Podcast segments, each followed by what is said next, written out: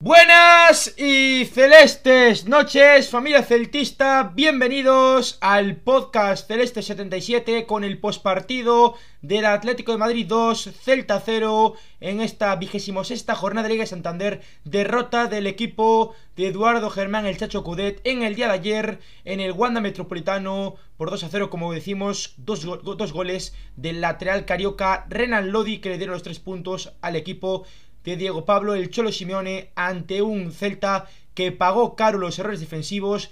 Tenemos un post, un partido muy cargado para analizar muchísimas cosas, muchísimos errores que han eh, penalizado el equipo olímpico, como comentamos con nosotros. Emiliano Seijo, Emi, ¿cómo estás? Hola, buenas noches para ustedes, buenas tardes para los que estamos acá en, en LATAM.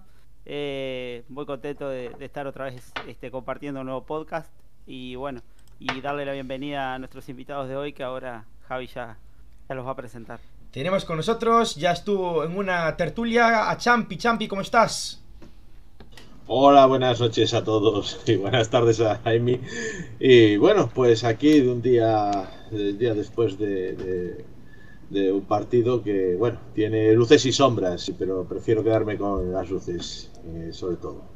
Tenemos con nosotros como invitado también al entrenador y analista en Radio Marca del Celta, a Gaby Couñago. Gaby, ¿cómo estás?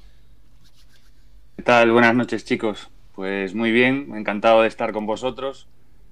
Es mi primera vez aquí en, el podcast y espero que vaya todo bien, porque estoy aquí eh, de novato con, la tecnología y bueno, me da la sensación de que falla todo. No sé si es verdad o no, pero bueno, espero que vaya todo bien, que me escuchéis bien al menos. Bueno, pues vamos a analizar lo que ha sido este Atlético 2 Celta 0, derrota del equipo de Eduardo Germán el Sucudet, un partido Emi que yo creo que para el Celta no fue mal partido en líneas generales, pero que pagamos caro, como dije anteriormente, los errores. Exacto. Eh, lamentablemente, yo creo que el Celta intentó plantear un partido eh, un poco, un poco intentando romper esas esos espacios o ganar esos espacios que, genera siempre el Cholo, porque el Cholo jugando en el Wanda siempre trata de ir, por los partidos. Eh, yo me imaginaba un partido muy parecido al del Betis, simplemente porque el Celta eh, creo que, debería haber aprovechado esas ocasiones. Pensé que iba a ser más incisivo y creo que, pagamos, pagamos esos errores, esos fallos de, esos fallos de último pase y lamentablemente eh, entonces nos pudo dar el resultado, resultado que el Atlético lo consigue a mi modo de ver con dos errores defensivos que, se podrían haber tratado de, complementar, que se podrían haber tratado de evitar, pero lamentablemente nos, no, no se nos pudo dar este resultado y yo realmente tenía plena confianza en que podíamos haber conseguido al menos un punto. La verdad que si intento sacar parte de cosas positivas, Creo que no fue tan malo el partido. Sí deberíamos trabajar más este, en, el último pase y ser un poco más eh, incisivo de cara a puerta. Creo que hubo una debilidad bastante, bastante grande con el tema de, rematar, de, poner problemas al Atlético. Pero, pero bueno, este, esperemos que esto sirva para corregir principalmente la parte defensiva. Otra vez que dos, dos goles más que se suman por banda derecha que es algo que, yo por lo menos he recalcado. Y bueno, esperemos que, el Chacho pase raya y diga, pensando ya en Mallorca, en corregir esos errores y poder volver a la senda de la victoria. Gaby. Eh, yo creo que fue el, típico partido que eh, del Atlético de Madrid, ¿no? que esta vez pues, nos tocó eh, sufrir a nosotros. Yo creo que el partido eh, fue muy diferente la primera parte a la segunda. En la primera parte sí que el equipo yo creo que estuvo bien. Eh, yo creo que perdimos una oportunidad importante porque bueno, el Atlético venía de, jugar entre semanas, de hacer un esfuerzo grande, repiten alineación. Eh, tuve la suerte de comentar el partido con, con Jacob Buceta en la SER y, lo comentábamos, ¿no? que yo, creía que, el, paso de los minutos no, nos iba a ir en contra un poco por, por todo lo que decíamos, porque eh, de inicio el Atlético de Madrid en casa, en el Wanda, eh, si repetía planteamiento, además de alineación, lo lógico es que se fuera a apretar arriba, pero claro, eh, con el paso de los minutos, el, desgaste que habían tenido el otro día se notaría y seguramente eh, hicieran uso de, toda la artillería que tenían en el banquillo. Eh, y una segunda parte con, con, todo lo que tenía Atlético de Madrid. Y sabemos que el Celta, pues bueno, no suele mejorar con, con, los cambios del banquillo y también no suele utilizar muchos jugadores de refresco. Pues bueno, yo tenía claro que el paso de los minutos nos iba a perjudicar. Y, así fue, ¿no? ya digo, la, primera parte es, fue una lástima porque yo creo que el, equipo estaba bien. En el momento que éramos capaces de salir de esa primera línea de presión con espacios, el Celta estaba cómodo, estábamos consiguiendo hacer daño. Como decía Emi, bueno, nos faltó un poco quizás eh, finalizar. También es cierto que nos pasa lo de todas las semanas. Yo creo que todos los equipos nos invitan, no son tontos, nos invitan a atacar por fuera porque saben que ahí somos menos efectivos. Eh, el 80% de las, de las ocasiones que genera el Celta son centros de Hugo Mayo. Esto no es casualidad, eso también es que los equipos rivales te invitan a, atacar por ahí. Y sabemos que el Celta, pues bueno, eh, es muy bueno en, muchas cosas en ataque, pero eh, seguramente lo que no tiene ese remate, ¿no? cuando entran, cuando, cuando atacas por fuera le, le falta ese remate. Entonces, bueno, es, es, lógico que te penalice, ¿no?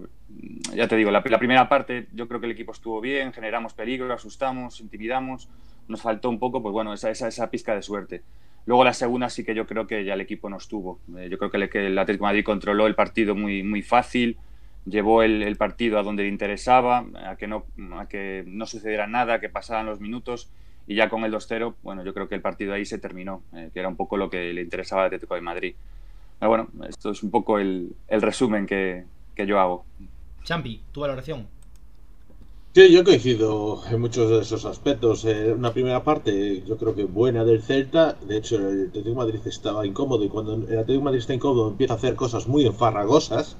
Porque se vio después ahí que empezaron ya rollo de tarjetas, de, de eh, provocaciones y tal. Entonces ahí sabes que el Atlético Madrid está en un modo, eh, lo estoy pasando mal un Celta que, llevó muy bien la iniciativa, pero yo creo que, que a veces pecamos mucho de querer meter el balón en el área, es decir, yo, a mí me falta un poco de tiro exterior, un poco de tiro desde esa segunda línea, que recuerdo así en el partido solo uno de, de Fran Beltrán, eh, y, que, y que en líneas generales, eh, a partir, yo creo que a partir de 2-0 ya eh, se acabó el partido y el Z, el equipo fue consciente de ello. Tampoco lo critico, eh, es el Atlético Madrid y, les gusta jugar a, contragolpe y cuando tienen el marcador a favor son, son, es un equipo eh, muy difícil de batir y con 2-0 ya nada. Me pareció en ciertos aspectos pues parecido al partido que hubo en Balaídos, eh, un, un Z que intentaba, que llevaba el balón, que quería, quería hacer algo de fútbol, pero no, no dos jugadas puntuales, en, en fue una, y no, no nos encontramos con los goles en contra. Pero bueno, me, me quedo con las partes buenas de, de, que hubo momentos de buen fútbol otra vez, de, de, de Z eh, atacar con, con ideas muy claras y, y en líneas generales eh, no creo que tan mal partido como algunos pues dicen que parece que el Z fue a Calderón a pasear. Yo creo que no, la primera parte fue muy buena.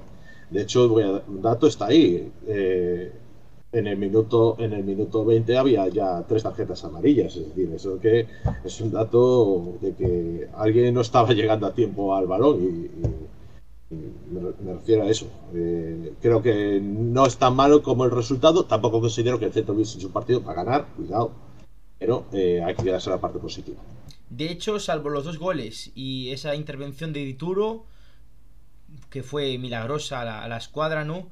Eh, pocos tiros del Atlético Madrid. Prácticamente no tuvo que intervenir el cancerbero argentino del Celta. Eso es positivo, pero sí que es verdad que el Celta está teniendo pocos aproximaciones a, portería en los últimos partidos.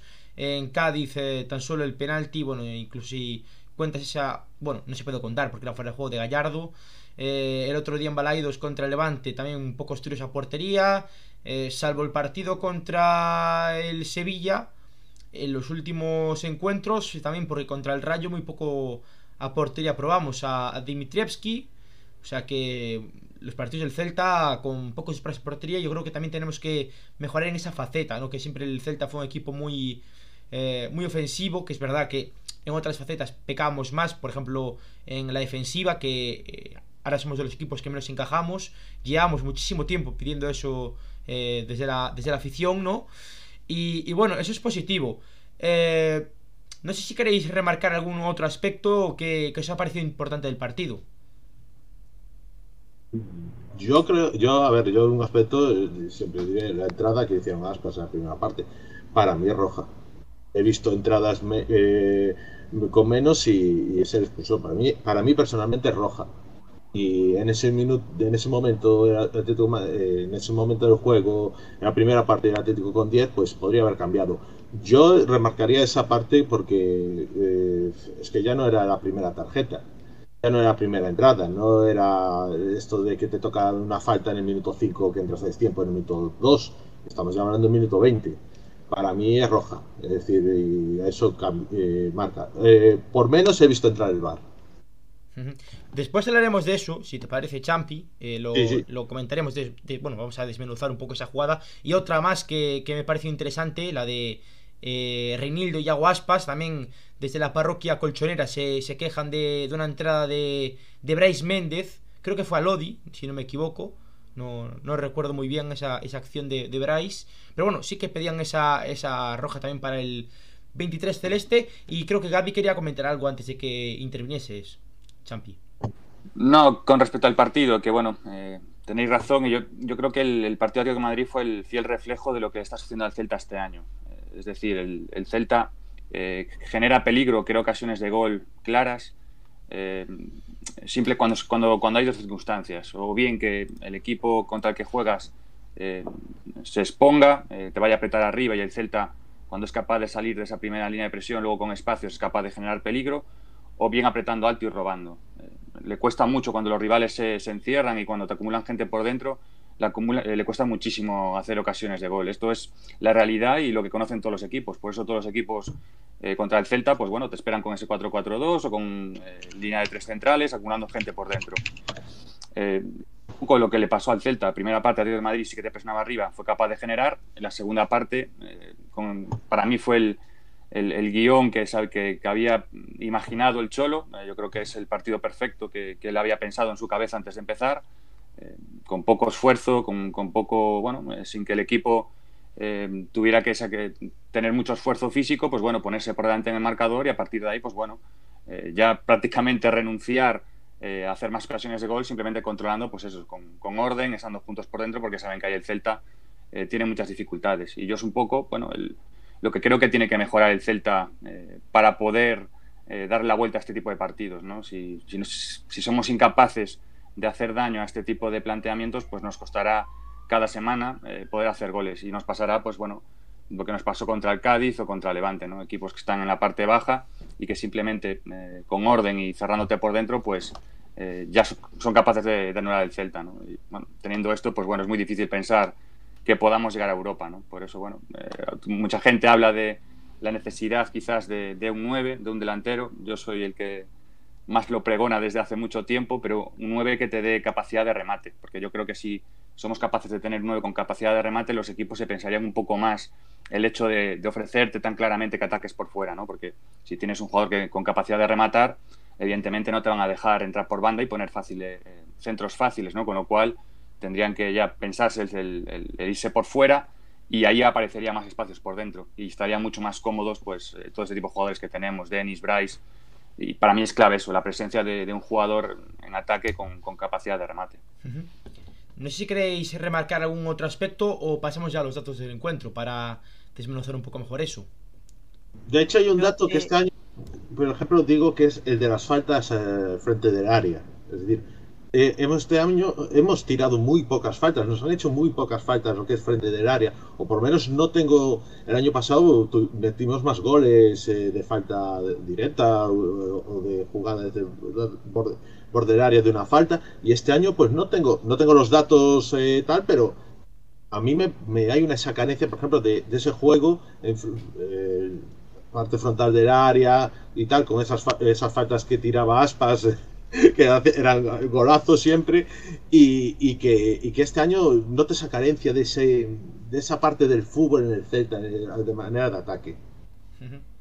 Yo creo que. Totalmente. Sí, No, yo totalmente. Eh, es La verdad que es un desperdicio el tema de, de, los valores parados que últimamente se nos dan de, de cara frontal al área y, no sé si carecemos de rematador o realmente no se han dado las oportunidades justas para poder abrir un partido, porque normalmente cuando nos pasa que un equipo se cierra atrás y no sabemos cómo entrar, como nos pasó con el Levante, que la única jugada que le pudimos entrar fue porque el lateral izquierdo llegó a destiempo. Eh, creo que estamos desperdiciando mucho ese tipo de jugadas y además este, coincido con lo que decía Gaby, de, que carecemos un, con nueve de área, principalmente en la parte de juego aéreo, porque yo ayer miraba que el Celta generó creo que cuatro o cinco corners en la primera parte y, realmente, o sea, generar juego aéreo para, para el Celta es, es algo estéril porque no, no tenemos que en remate de cabeza. Eh, más principalmente cuando juegas contra un equipo como el Atlético que tiene dos eh, zagueros que son, que son expertos en el juego mm. aéreo. Entonces realmente eh, es algo que, que, lo vi en el primer tiempo, vi que el Celta generó cuatro corners y no esperaba, no esperaba realmente que, que pudiésemos marcar por esa vía. Y seguimos insistiendo durante todo el partido con centros por fuera, eh, porque digo, Javi Galán tuvo una muy buena llegada por, por banda y Hugo Mayo tuvo un par de centros también y realmente es, es una carencia bastante grande, que quizá la intentamos suplir con, con Gallardo, pero que realmente no, no, no está funcionando. Y creo que, por ejemplo, cuando tienes eso de, de, que no tienes juego aéreo, intentas este, buscar eh, otras cosas como el balón parado, como jugadas preparadas, y tampoco es algo que, el Celta sea experto. Por tanto, siempre tenemos que confiar en el juego y realmente tener armas para abrir este tipo de partidos es necesario y creo que se debería trabajar un poco más. De hecho, bueno, quería remarcar que los cambios de, de Coudet a mi parecer no me han gustado nada. Veo que Nolito pues eh, no tiene un buena, buena, está en buena forma física. Eh, ayer se vio que iba prácticamente trotando, ¿no? Después Gallardo, que, no tiene gol, ya sabemos que, no es un delantero como, como tal, es un, un, enganche, es más un media punta con delantero. Hasta que llegó Cudeta Internacional de Porto Alegre, no era no ejercía como, como punta, ¿no? Solari, que también después de la lesión, bastante impreciso, ¿no? Todavía no está con, con ritmo de competición. Y Tapia, que, que bueno, que desde que tuvo esa lesión con Perú hace unos meses atrás, también está a un nivel bastante, bastante flojo, ¿no? Por debajo de sus de su nivel que estamos acostumbrados a ver, ¿no? En el Celta. Eh, es que claro, si lo que tienes en el campo no funciona y lo que tienes en el banquillo pues no te aporta lo mismo o menos, pues al final eh, es muy complicado voltear la situación. Eh, yo creo que no es falta de ambición del Celta, yo creo que tampoco es que haya plantilla para más, bajo mi punto de vista, eh, ojo. Igual sí que es verdad que poder quedar octavos, novenos es factible, pero más de ahí yo creo que no, porque pese a que la Real Sociedad, por ejemplo, ahora, eh, una semana, ha quedado fuera de, mm, de, la Europa League y perdió el derby contra Athletic, sigue ahí. Y yo creo que el Athletic, que la Real Sociedad en dos tres partidos va a volver a, a sacar buenos resultados. Por tanto, va a ser muy complicado si es que existe una última posibilidad de meternos en Europa, eh, que se haga real el último tren, como decían por Twitter, es contra el Mallorca, pero yo creo que ya el último tren fue tanto en Cádiz como en Levante, quedan, sacando 2 de 6 contra equipos de, de la zona de, descenso a la Liga Smartbank. Este partido, como dije yo ayer, pues eh, puedes esperarte a principio de temporada perderlo, porque contra Athletic, Barça y Madrid, pues es es bastante probable que pierdas el partido, pero perder, eh, o sea, empatar contra el Levante y contra el Cádiz, eso sí que no, lo puedes permitir, porque son equipos muy inferiores al, Celta en, cuanto a presupuesto y en cuanto a plantilla. Y bueno, no sé si queréis remarcar algo, ya pasamos a tu sección, Emi. Pues vamos con los datos, Emi. Todo tuyo. Perfecto. Bueno, eh, el partido del Atlético Celta nos ofreció las siguientes Siguientes datos. Eh, mm, Celta ganó en posesión con 64% contra 36 del Atlético. En duelos ganados gana el Atlético 52 a 49. El Atlético tuvo 13 tiros, a, 13 tiros y 6 fueron a puerta, mientras que el Celta tuvo 16 remates y solo 2 fueron, fueron a puerta. 5 corners del Atlético contra 9 del Celta, que era lo que remarcaba hace un, momento, la cantidad de corners que genera el equipo celeste y sin embargo no, no influimos. Eh, dos fuera de juego para el Celta, uno para el Atlético. En cuanto a pases, se contrasta también con la posesión, 283 para el Atlético, 539 para el Celta. En cuanto a balones perdidos, 134 para el Atlético, 155 el Celta. Y balones recuperados, 66 para el Atlético y 58 para el Celta. En cuanto a paradas, hubo cuatro intervenciones por parte de, de Dituro, en la cual una fue muy buena contra De Paul, y dos intervenciones eh, por parte de, de Oblak. Y en cuanto a faltas, sabiendo que, que, que el Atlético es, es un equipo este, bastante agresivo, 10 faltas del Atlético contra 7 del Celta, y en tarjetas, 4 amarillas para el Atlético, no hubo tarjetas rojas, y el Celta tuvo 3 amarillas y ninguna tarjeta roja. Pues hasta aquí estos datos del Atlético Celta. Gaby, Champi, todo vuestro para comentar lo que queráis. Eh, los números, yo te digo, a mí, eh, ciertos números me parecen igualados y, y no reflejan lo que realmente el marcador ocurrió, pero eh, yo creo que el partido se divide en dos partes, eh, la primera del Celta y la segunda con dominio de, de, de de Madrid, en el sentido de que tenían el, eh, tenían el resultado de cara y se dedicaron a, a esperar eh, la jugada de contragol, pero que tal.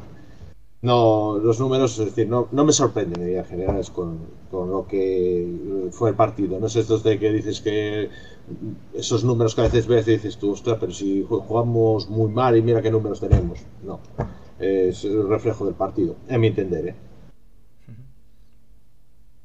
Creo que muchas veces eh, los números no reflejan del todo lo que, lo que sucede. ¿no? Yo, el, tema de la posesión lo digo muchas veces, y más contra Atlético de Madrid. Es muy engañoso porque el propio Atlético de Madrid te cede la iniciativa. Yo siempre lo digo, cuando juegas contra Atlético de Madrid, no solo el Celta, yo veo todos los partidos y creo que todos los equipos tienen la sensación de que lo han hecho bien o de que han estado bien. Y es por eso, porque el Atlético de Madrid muchas veces se siente cómodo ante el balón, no es por otra cosa. Entonces, bueno, eh, seguramente los datos siempre de posesión con Atlético de Madrid eh, suelen ser engañosos, ¿no? Yo, los datos, no sé, eh, si, yo creo que si ves los de la primera parte y los de la segunda, por ejemplo, las ocasiones de gol que tuvo el Celta en la primera parte, sí que es cierto que, tuvo más y, hizo daño, o sea, fueron ocasiones eh, eh, reales. En la segunda parte, pues bueno, yo creo que tuvimos muy pocas y, situaciones un poco, bueno, que tampoco eran tan claras, el tiro de Beltrán desde lejos y demás y, poco más. Entonces, bueno, el, el tema de la estadística siempre hay que entenderlas un poco, ¿no? Ver el partido porque muchas veces no es, no es, lo, que, no es lo que refleja. Eh, yo sí que me gustaría comentar algo eh, de lo anterior que hablábamos, ¿no? A ver qué, qué os parece. Es un poco, uh, lo dejo ahí abierto, ¿no? El, a ver qué, qué opináis. El tema de, la, de, lo que hablamos antes de la plantilla, ¿no? Del, del Z, que, que, es cierto que, que bueno, es, es, es, lo que tenemos, una plantilla corta, pero el hecho de que eh, jueguen casi siempre los mismos, por no decir siempre, todos sabemos el 11 que va a jugar siempre del Celta. Mm sabemos prácticamente que no va a haber cambios. Eh, con, ya no es por el hecho de, de, que bueno de que los jugadores mm, emocionalmente no tengan esa motivación luego para, para cuando entren pues darle la vuelta al partido que que me parece lógica no pero no sé qué pensáis. Yo me parece súper importante el tema de que haya competencia interna en los puestos. Yo eh, cuando un jugador está tan acomodado sabiendo que va a jugar ya el lunes después del partido sabe que va a ir al siguiente partido y va a ser titular igual es más complicado que, que, que ese jugador pues bueno eh, seguramente tenga esa tensión que, que, se necesita para la hora de entrenar, eh, se exija para la, a la hora de, querer mantener el puesto y por el contrario, el, jugador que, que, no está jugando es muy complicado que, que, bueno, al no sentirse importante y saber que, lo va a tener muy complicado el, el poder hacerse un sitio en el 11, pues que salga el partido y, que te dé mucho rendimiento, ¿no? Pues no, no sé, yo lo dejo ahí un poco abierto porque más allá de que tengamos el, el problema de que tenemos una plantilla corta y que por encima eh, no agotamos cambios nunca, pues el hecho de, bueno, eso, de que esto genere que no haya mucha competencia interna. Y yo, por ejemplo, no es por ahora señalar a Hugo Mayo, ¿no? Pero evidentemente eh, yo creo que si Kevin tuviera más participación, eh, seguramente no, igual no veríamos tantos errores de, de Hugo Mayo. Uh -huh. Puede ser, ¿eh? De hecho, si me permitís, antes de Emi y Champi replicar, comentan por aquí en el chat, ¿no? Eh, Hugo está para que lo jubilen, como dije antes, 12 goles por su banda y por la izquierda uno solo, lo que comenté yo en el anterior podcast, ¿no? No tiene nivel ni para jugar en el Celta B y la temporada que viene le tienen que dar boleto. Comenta por aquí también eh, Miguel Fariña, a mí lo que más me preocupa son las declaraciones de Lodi al acabar el partido. En el entretiempo hablé con Condogbia porque veía las dificultades de Hugo Mayo. Y ahora sí, Emi y Champi, pues podéis eh, contestar. No, yo eh, viendo un poco lo que, lo que decía Gaby, creo que hay jugadores que, que han recuperado o que han dado un mejor nivel, como por ejemplo Fran Beltrán eh, o por ejemplo también eh, Aidú. Creo que han sido jugadores que, que han, han, incrementado su nivel en base a, la competencia interna. Pero realmente son puestos eh, que creo que, que, están bastante nutridos en, en cuanto a, a jugadores, eh, como por ejemplo la parte de la saga. Eh, era impensado sacarle el puesto a Murillo a principio de temporada y sin embargo Aidú ahora se adueñó y no lo quita nadie del 11. Lo mismo que Fran Beltrán. Yo realmente no, no, tenía claro que Fran Beltrán jugase de titular a esta altura de temporada. Siempre lo veía saliendo desde el banquillo, intentando corregir algunos aspectos en el mediocampo y realmente me ha sorprendido. Sin embargo, creo que una de las partes más importantes, que es la delantera, es donde, donde carecemos de, de competencia interna y, y realmente ahora no ya, ya, no se puede sanear hasta que no termine la temporada a excepción de que pase lo imposible de que pongan a algún jugador del Celta B a intentar pinchar un poco a, a Mina y a Aspas pero no, no no lo veo no lo veo tan claro realmente. Sin embargo creo que la competencia interna es muy importante como como dijo Gaby y creo que hay jugadores que que han aprovechado esa eh, esa esa competencia para mejorar su propio rendimiento y realmente eso ha dado frutos. Hemos recuperado jugadores que hace tiempo no, no los veíamos tan claros en el 11. Sin embargo, eh, realmente estamos, estamos careciendo en cuanto a, al tema de competencia. Principalmente creo que el ejemplo más claro es entre Nolito y Servi. Nolito comenzó siendo titular, ahora Servi ya se dio cuenta que le saca la titularidad jugando Rengo incluso. Sí. Entonces, eh, realmente eh, llega a un punto que nos ha pasado, creo que la temporada anterior, donde el Celta se aplaca, eh, no va más ni a menos, eh, consigue resultados ahí nomás y después intenta buscar, intenta reinventar y, y, intentar este, resolver los partidos de otra manera. Que sabemos que el Chacho no va a buscar otra opción táctica, sino que va a intentar otros aspectos que sean propios del equipo sin mover obviamente la, la, lo que es la figura, la, figura que siempre sale. Pero realmente la competencia interna es importante, creo que lo deberíamos tener en cuenta para la próxima.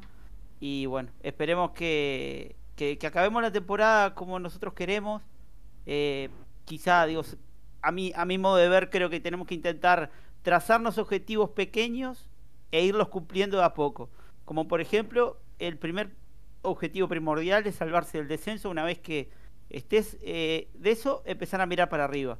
Y, y ya con, que empezamos con el tema de Europa y la farándula de que vamos a entrar acá a Europa y, y que no vamos y que el equipo va bien, yo creo que, en mi opinión, tenemos que tratar de eh, anímicamente concentrarnos en objetivos pequeños pero cumplibles y después empezar a ir a más. Champi. Bueno, yo creo que al final tenemos una de las plantillas más cortas, con 20 jugadores, y claro, eso tampoco ayuda. Ayuda a que cuando un jugador no esté al 100%, y claro, cuando no notes el relevo, pues que al final pues haya esa, no relajación, tampoco quiero decir relajación, pero que sí que haya algunos que creen tienen su puesto, su puesto asegurado. asegurado. Sí, eh, yo, hombre, yo del Chacho del año pasado, cuando no estuvo, eh, estaba lesionado y ya teníamos encarriladas pues casi la permanencia y empezó a probar alguna cosa, fue cuando empezó a entrar Fran Beltrán y tal, y dando muy buen resultado. Pero claro, estamos hablando del caso de Fran Beltrán, donde sí hay bastantes relevos, pero en otros sitios dices tú, menos para el banquillo y dices, ¿qué metemos? partiendo de la base de que, por ejemplo, no va a echar mano de nadie de Celta B, por lo que parece. Pues dices tú, bueno, pues en un momento tira de alguien de, de, de, la cantera, da una oportunidad a esos chavales que están haciendo muy buenos partidos y muy buena temporada. A, ver si alguno eh, tiene, eh, demuestra más de lo que ya está demostrando. Eh, yo creo que mmm, pasa eso y, en parte también lo de la eliminación de Copa, por ejemplo, el año pasado y este, es porque cuando pones gente en la cantera, falta, metes de repente, haces ese relevo tan grande de jugadores eh, se nota a veces esa falta de, engranaje. Después, claro, cuando ves que no sale el partido adelante, tienes que meter los titulares, quemando eh, un partido que en teoría tienes pensado que es de, descanso, pues tienes que tirar los titulares con más intensidad porque da menos tiempo. Eh, es una cosa tiene que ver el Chacho tiene que ver deportiva, y tiene que ver el mercado de fichajes también deportivamente que 20 jugadores ¿qué quieres hacer con 20 jugadores nada más? Cuando es una temporada muy larga y necesitas eh, relevos y recambios. Los jugadores se lesionan, los jugadores se cansan, los jugadores tienen ciclos y, hay tarjetas, es decir, eh, no puedes contar con el 100% siempre. Aquí te comentan, Champi, eh, una cosa respecto a lo que dices. Champi, el problema que en el club, como Onésimo, no quiere ceder jugadores del B. Solo se tiene que ver lo de Veiga. Es que ese, ese, ese terreno de verdad no lo, no lo tengo, eh, no sé cómo está. Realmente no sé quién, si es que uno no quiere, el otro no quiere, el otro no deja o no le deja meter. Realmente ya estoy muy perdido porque he oído muchas versiones, mucha situación de que uno sí, pero el otro no, que el otro no, que el otro tampoco, que no me atrevo a, a meterme en ese, en ese, en ese cenagal, en ese cenagal. Eh, no sé quién es el responsable ni quién tiene la culpa. yo entiendo que, por ejemplo, el año pasado, pues eh, el Chacho llegó cuando llegó y que no, habían hablado y tal, pero en este momento había, hay cosas que ya tienen que estar habladas y requeta habladas entre el primer equipo y el Celta B. De verdad, es un tema. He oído tantas versiones y ya no sé qué creerme. Eh, si es Onésimo, si es el Chacho, si es la directiva, no lo sé, realmente no lo sé. Comenta aquí por el, por el chat Humberto Rodríguez. Buenas noches muchachos, solamente voy a decir una cosa. Mayo out, Kevin in. Eh, y MG, ¿qué gran diferencia hay entre los siete primeros y el resto en cuanto a todo? Estos siete quedarían en esos puestos año tras año. Bueno, pues vamos a ir con la pizarra de este Atlético 2. La, primera diferencia, la primera diferencia son 63 millones de diferencia entre el séptimo y el octavo ya. Sí, el presupuesto son 63 millones. Mm, eso es una gran diferencia. Ya no digo más. Vamos con la pizarra de este Atlético 2 Celta 0. Vamos a analizar los dos goles del conjunto de Diego Pablo el Cholo Simeone. El primero está eh, jugada en el 35 de partido para adelantar al equipo del Metropolitano. Un pase del jugador eh, de la República Centroafricana Geoffrey Condogbia, ex del Valencia, supongo que todos lo conocéis. Un balón eh, a la espalda de Hugo Mayo, que vemos que es el primer error grande de esta jugada. Tanto Javi Galán como Araujo como Aidú cumplen a las mil, maravillas esa línea defensiva del Celta, ¿no? Pero Hugo Mayo que está más pendiente de Renan Lodi que de la propia eh, línea de, defensa del Celta. Por tanto, rompe el fuera juego del número 12 del eh, Atlético Madrid. Y a partir de ahí, pues eh, se encadena el segundo error del capitán marinense del Celta. La fragilidad que muestra ante Renan Lodi en ese uno para uno, ¿no? Que, vemos en, en, pantalla. Y eh, después el tercer error dantesco, que viene también después parecido de las doble, del doble error del capitán del Celta, es que Dituro se la come por el palo corto. Me parece un error bastante grande del meta argentino, que es verdad que después eh, tuvo una intervención brutal, creo que fue a un tiro de Antoine Grisman, pero vemos como por aquí eh, fragilidad de Hugo Mayo y también de Dituro que no cubre bien ese palo corto, que era el único sitio por donde realmente Lodi podía eh, tener la chance de meter el gol porque eh, por el palo largo Hugo Mayo con el cuerpo estaba cubriendo esa posición, o sea que bueno, yo creo que Dituro además podía haber eh, cubierto bien ese, ese palo, primer palo y, bueno, es un tiro fuerte de, y seco del lateral zurdo del Atlético Madrid que suponía el el tanto para eh, ese, en ese instante el 1-0, ¿no? En el 35-36 de partido que, le da la ventaja al equipo de Diego Pablo Simeone. Para, para el eh, segundo gol, pues una acción bastante parecida, ¿no? Donde eh, Frey con Dogbia pues vuelve a hacer lo mismo. El playmaker en el día de ayer del conjunto madrileño. Balón de nuevo para Renan Lodi que aquí pues eh, consigue eh, con ese disparo no ahí ya no tenía Hugo Mayo que Hugo Mayo estaba pues eh, más mejor posicionado pero tenemos un error bastante grande yo creo que del que el 2 eh, Vigués.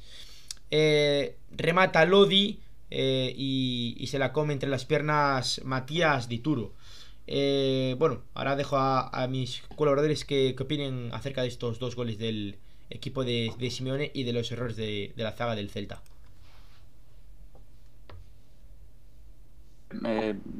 evidentemente los dos goles son vienen de errores claros, claros y, y, graves, ¿no? Hay que decirlo. Evidentemente el primer error es de falta, el, primer gol es de falta de concentración de Hugo. No es por excusarlo, pero muchas veces eh, tiene dificultad porque creo que vino de una jugada previa. Muchas veces cuando la línea defensiva avanza, retrocede, avanza, bueno, tienes que estar con la vigilancia de Lodi que sabía que le estaba haciendo daño. Bueno, ahí evidentemente comete el error, se queda rompiendo la línea. Eso provoca que haya mucha distancia y que ya no puedan llegar las ayudas. Es un uno para uno con, con un jugador con un talento brutal y luego yo creo que el segundo error es de posicionamiento, ¿no? Yo creo que ahí debería haberle tapado un poco más eh, la pierna buena, ¿no? Por lo menos para no permitirle salir por ahí para que pudiera golpear. Luego creo que el, en, la, en, la, bota de Hugo quizás es visto también poco al ¿no? Evidentemente por tu palo no te pueden meter el gol eh, y yo creo que si no, también de Dituro, bueno, yo creo que son demasiados errores en una misma jugada. Y el segundo gol, es cierto que Hugo Mayo no está bien, eh, está eh, basculado en exceso, pero esto también viene provocado por un error que tiene el Celta muchas veces, ¿no? que son los retornos. Muchas veces cuando el retorno no es bueno, cuando no llegan las ayudas, evidentemente eh, Hugo Mayo se ve obligado a bascular demasiado y, deja demasiado solo a, a, Lodi. Luego, evidentemente, pues el, el, pase es espectacular y el remate, pues bueno, le sale perfecto y por encima entre las piernas de Dituro, ¿no? Pero bueno, eh, es lo que tenemos, no hay, no hay más. Bueno, pues no sé si tanto Emi como Champi queréis comentar algo más o vamos con la polémica del encuentro, una polémica bastante grande de esa acción de Hernández Hernández que ni siquiera fue a, a al bar, ¿no? A, a, consultarlo, ¿no? Vamos ya con la polémica, dado que, bueno, después comentaremos también las valoraciones individuales de los jugadores, las notas del, encuentro. Esta acción que va a ser la única que sobreimpresionemos en pantalla, pero comentaremos un par de días más. Eh, la entrada durísima de, de Josema Jiménez, el central internacional por, por Uruguay, el compatriota de, de Emi. Eh, entrada durísima al pie de, de Yago Aspas. Para mí es roja directa, no hay más. Es una entrada muy, muy dura. Que, yo creo que si fuese al contrario sería castigada con, con tarjeta roja. Yo soy de los que piensa que sí, que es verdad que para ciertos equipos eh, se ve con, con, lupa y, con, y para otros eh, pues de otra forma diferente. Me parece roja directa por, por la dureza de esa entrada del 2 eh, colchonero sobre Yago Aspas. Y precisamente os voy a enseñar, aunque igual hay gente que es propensa a las heridas, eh, la herida de, de Yago tras esa acción. Eh, tuvo que ser atendido por los servicios médicos del Celta, por el doctor Cota, y ahí tenéis ese, ese trozo de piel, ¿no? Con esa sangre de, Yago Aspas en, en su pie derecho tras esa entrada de, de Josema Jiménez. ¿A vosotros os parece roja? A mí me parece roja. Eh, a mí me parece roja. Es decir, a mí me parece roja y, más cuando ya, ya ha pasado mucho tiempo de partido, porque todos sabemos que los árbitros pues miden, no es lo mismo cuando pitan en el minuto 5 que cuando ya pitan en el minuto 15 o 20. Y, y después que, que, ya no vaya a verlo el bar, ni siquiera el bar le, llame, dicen, ah, lo has visto y has sacado amarilla. Y, y cuando ve las consecuencias, no sé, esas son faltas que hacen, que hacen mucho daño y, que el árbitro pues diga nada, se quedó ya por encima, pues no sepa templar un poco, porque ahí hubo unos minutos que el árbitro perdió bastante, bastante un poco los papeles, empezó a sacar tarjetas y uf, se le está yendo el partido y siempre, y como digo yo, siempre acabamos expulsando uno de los nuestros. Pero para mí es roja, roja clara. Tenéis en el chat pues una, una pequeña pregunta para ir, eh, bueno, podéis ir poniendo vuestras opiniones al respecto de esta acción. Mientras tanto, vamos comentándolo. Eh, después, la entrada de Bryce sobre Lodi, que también la gente de, del Atlético protestó porque pensaban que, era cartulina roja para el eh, jugador mosense del Celta. Yo creo que a, mi modo de ver me parece que las si la de Jiménez era era roja y, estando y, jugando en el Wanda Metropolitano con, con toda esa presión, yo creo que la de Bryce era rojita. Chica, pero fue una entrada muy parecida. Si castigaba a Bryce muy severamente, o sea, el, el, juez creo que el, árbitro tendría que haber eh, eh, tendría que haber tenido este dualidad de criterios y creo que en este caso la tuvo. Si no fue esa, la de Bryce tampoco la iba a cobrar. Sin embargo, eh, como comentaba recién este Champi, me parece ilógico, más sabiendo que el VAR siempre está dentro de la polémica, que eh, ni, ni los asistentes del VAR ni el juez eh, Hernández Hernández fuese a revisar la jugada. Más viendo en este caso la, herida que, que portaba Yago. Me parece, me parece raro, pero yo siempre digo que hay árbitros que son localistas que son muy localistas y, a veces se dejan llevar mucho por, por, por, lo que se habla de afuera, por lo que, por lo que cae de las tribunas y realmente creo que eso es, es una presión, es una presión muy grande y, y no creo que no va, no va a buscar tanta polémica y va y, además que el Atlético siempre tiende a jugar con ese tipo de faltas. Es un equipo agresivo, un equipo que siempre va a hacer faltas eh, que, que, rozan este, la tarjeta roja y sin embargo quizá abusa un poco de que, de que el criterio creo que ahora sea la agresión se ha disminuido un poco y se saca amarilla por una plancha de ese tipo. Eh, yo había visto el partido del Getafe anteriormente, que a Cuenca lo echaron por, por, una, por una plancha no parecida, pero una plancha al fin, y creo que si esa fue castigada tendrían que todos juntarse y decir, bueno, vamos a tener un criterio. Este, realmente me parece que, estoy de acuerdo con Javi de que, de que depende a quién tenés enfrente, cómo cobras la jugada y qué es lo que vas a, mostrar. De hecho, a mí también me parece, después, ah, bueno, después le daré el, turno a Gaby para que opine lo que quiera sobre el tema del arbitraje. Eh, el codazo de Reinildo Mandaba sobre Yaguaspas en el segundo periodo también me parece durísimo. O sea, en Valedo se vio que el Atlético Madrid, bueno, ya se ya viendo pues muchísimos años, no es de, la época del Cholo, ya es de antes, ¿no? Que el Atlético es un equipo que, juega muy duro, pero con el Cholo quizás ese, ese carácter duro pues se ha endurecido más eh, si cabe, ¿no? Ya me parece que, el codazo de Reinildo Mandiva también era merecedor de, la expulsión, pero bueno, al final Hernández Fernández me parece un árbitro bastante eh, casero en muchas eh, acciones. Creo que hay varios equipos que no, no, no les gusta nada Hernández Hernández. Al Celta es verdad que tampoco es que nos pite excesivamente, que hay más altos que nos pitan con más frecuencia. Y bueno, para mí debía haber sido expulsado tanto Reinildo en el segundo periodo como José Jiménez en el primero. Y ahora Gaby. Y la, acción de Jiménez sobre Yago, para mí son acciones que tienen que ser tarjeta roja. Esto, eh, sin duda. Eh, tanto hablamos de que, bueno, de que eh, hay que defender la integridad de los futbolistas y demás, pues bueno, este, estas acciones tienen que ser rojas sí o sí. El tema, o yo creo que el, tema de que no consultar al VAR, yo por lo que estoy viendo y por lo que he leído por ahí a un árbitro, es un poco por la altura en la que impacta, que es un poco el criterio, no sé si absurdo, ¿no? que, que están siguiendo un poco este año. Parece ser que si eh, la entrada se produce de la altura del tobillo hacia arriba, entienden que es tarjeta roja, si se produce en el tobillo hacia abajo, eh, es tarjeta amarilla. Ya digo, no sé si ese criterio es un poco absurdo no, porque el daño eh, puede ser el mismo, e incluso más, como, como ayer la Ayago, pero bueno, yo creo que por eso no, no interviene ayer el, el VAR. Eh, la jugada de, de, Bryce, yo creo que también es tarjeta amarilla. Eh, otra cosa es que, bueno, yo creo que a lo mejor la intención de Bryce no es la misma que la de Jiménez. Yo creo que Bryce es, en este caso, seguramente va más noble al balón, eh, sin intención de hacerle daño.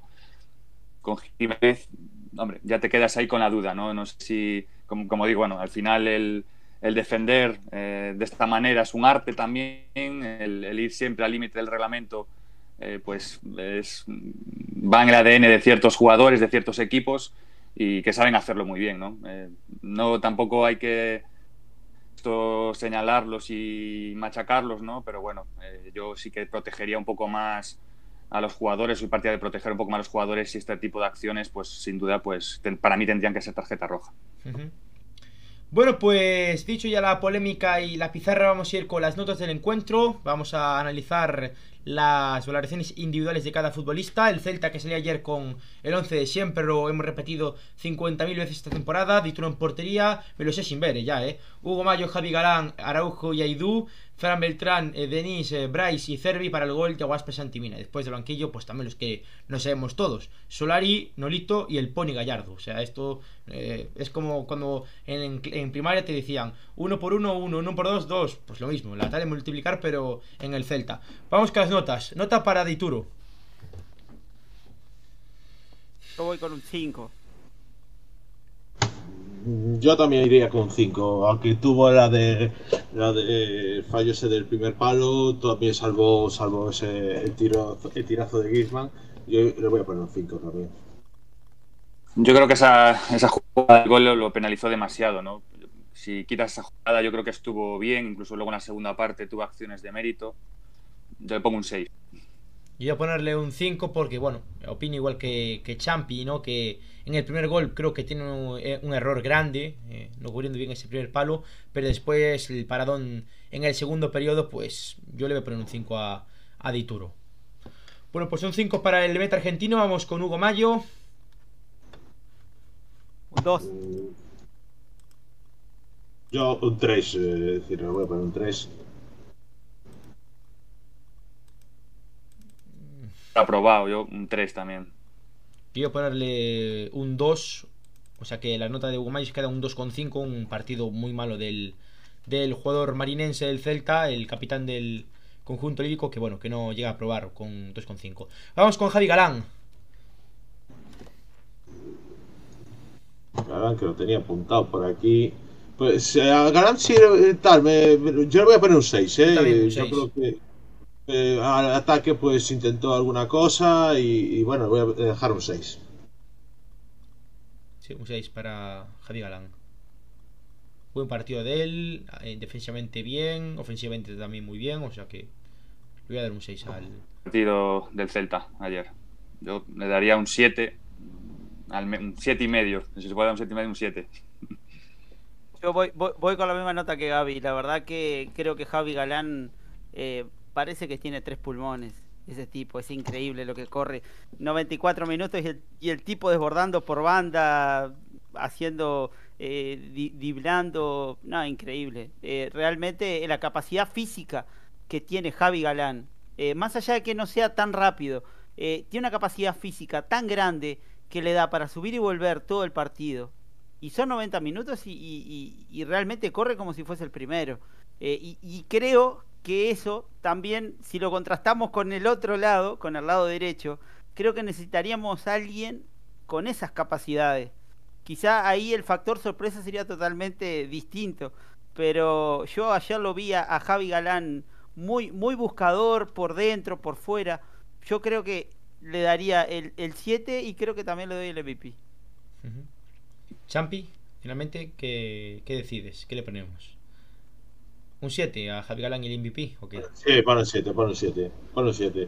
Quizás un poco los centros no les falta esa pequeña puntería, pero sí, eh, a reconocer que, que estuvo eh, llevando, llevando iniciativa. Pon un 7. Vamos con Araujo.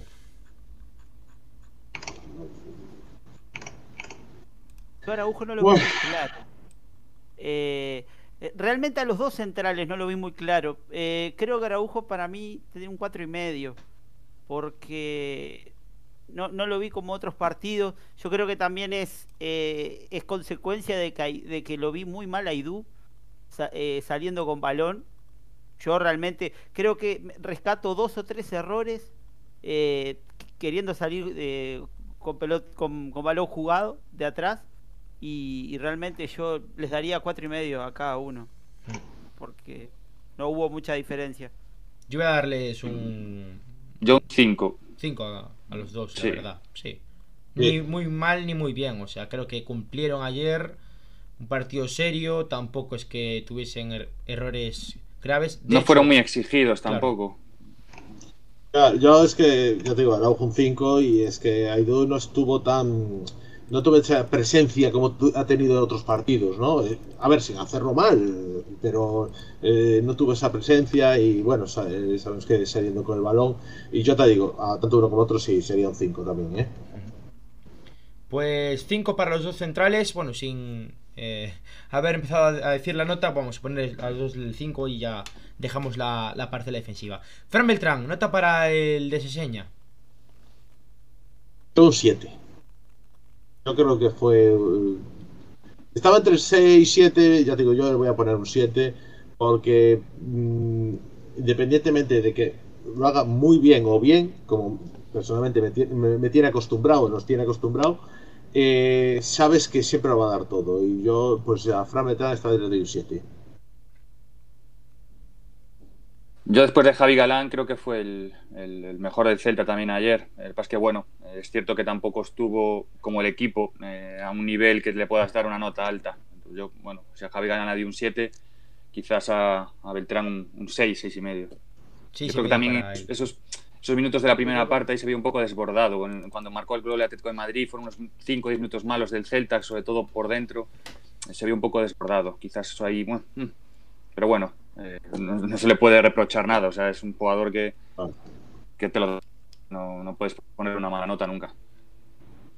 6,5 para Fran Beltrán. Vamos con Denis Suárez. Yo a Denis le daría un 6. Sí, yo también. Yo a Denis le daría un 6. No, no, no lo vi mal, no lo vi mal. Yo hay algo que rescato de, de, los últimos dos o tres partidos que veo que el Chacho le da, por lo menos lo que se ve acá en, televisión, que el Chacho le indica que se meta, que busque falta. Y, y quizás le falta un poco atreverse un poco más a eso, a confiar en, su capacidad de, del uno a uno, de, saber, de, saber pasar al hombre. Y creo que, que está bueno porque normalmente se lo ve haciendo la distribución, encargándose de, distribuir el juego. Sin embargo, eh, últimamente creo que ha hecho buenos partidos. No fue la excepción, creo que con el Atlético. No, no le opaca el resultado tampoco, porque me parece que, estuvo muy correcto. Eh, sin embargo, yo le pediría particularmente que se atreva un poco más a, jugársela en el uno a uno, a buscar una falta al, frente del área, más allá que no tengamos rematador, no importa. Eh, buscar, buscar eso, buscar en el uno a uno y, e intentar este hacer algo distinto a lo que normalmente se ve. Yo creo que está. sí. Yo de, un 5, yo estoy un 5. Eh, sí que alguna de las jugadas más peligrosas del Celta, pues eh, parte eh, su bota, ese pase atrás que tuvimos en la primera parte que, dio de la defensa y así, y le pondría un 5, pero sí un poco el hecho a veces de en cara, en cara sea valiente y encara, a ver qué pasa. Es decir, mm, vale, en momentos dices, bueno, pierdo el balón, pierdo el balón, pero otros dices, a ver qué pasa, una falta o si me voy. Eh, sí que a veces le echo de menos un poco eso, más, ser más valiente en ese sentido. Bueno, pues yo creo que a Denis le, penaliza un poco la posición donde juega. A veces jugar por dentro eh, siempre te limita más a la hora de, bueno, de, asumir ciertos riesgos. Cuando jugaba en banda, yo me acuerdo con, con Escribá, miramos siempre a un Denis atrevido que siempre intentaba encarar. Evidentemente ahora pues ahí tiene que estar pensando un poco más en el equilibrio, en, no cometer errores, porque sabemos que sobre todo el Celta eh, sufre ahí cuando pierde balón por dentro y los equipos luego le, corren, ¿no? Entonces, bueno, pero para mí Denis, a mí es un jugador que me gusta mucho y lo digo siempre, para mí es un poco el termómetro del Celta. Eh, generalmente cuando vemos a Denis bien, el equipo eh, suele estar bien y cuando el Celta no está bien es cuando Denis no lo notamos tampoco bien, ¿no? Yo creo que la primera parte de ayer Denis eh, fue muy buena, eh, quiso tener balón, eh, a mí es un jugador muy completo, te da construcción, te da llegada, a mí me gusta mucho. Luego es verdad que la segunda parte, pues bueno, un poco con, el equipo, ¿no? Yo ahí no estuvo del todo bien. Pues, nota, pues seguramente pues un 6. Franco Cervi, desaparecido ayer, ¿eh? Muy desaparecido un poco quiero y no puedo, no sé, que parece que quería pero no se mostraba suficiente. Eh, para mí es un 4, 3-4, ¿eh? No tal. no, tengo ahí mi duda, pero para mí era un quiero y no puedo, me quiero mostrar, pero no acabo de, no sé, no, no tengo, ayer no lo, no, no, no fue ese día de Cervi y y, seguimos esperando. Yo le daría un 5, eh, nota normal, mm, y estoy con Champi, quiere no puedo, quiere no puedo, y creo que estuvo bastante bien retenido. Sin embargo, la única que tuvo, una lástima, porque creo que esa jugada hubiese sido el punto de inflexión del partido y, quizá las cosas se hubiesen dado de otra manera. Pues un 4,5 para y vamos con Bryce. Partido desaparecido del Mosense, sinceramente. Yo poco le vi también. O sea que. Eh, tengo la sensación un poco como. Es, tipo jugador eh, muy parecido en exigencia a lo que podíamos hablar de Cervi, ¿no? Ayer con balón no estuvo bien, pero para mí son dos jugadores que hacen un trabajo increíble sin balón, los dos tanto Cervi como, como Bryce. Eh, cuando, no, cuando no aparece el Celta, cuando no tienen balón, cuando ellos no están bien, pues evidentemente pues llama la atención, ¿no? Y, bueno, es, lógico que, tendamos a darle una nota baja, pero el trabajo que hacen sin balón para mí los dos es súper importante en, el Celta y más en la estructura que, juega Coudet. Por eso yo al menos un 5 para los dos. Ponen por aquí por el chat varias personas, eh, Bryce un 2 por presentarse al examen y poner el nombre. Muy críticos la gente con, con Bryce.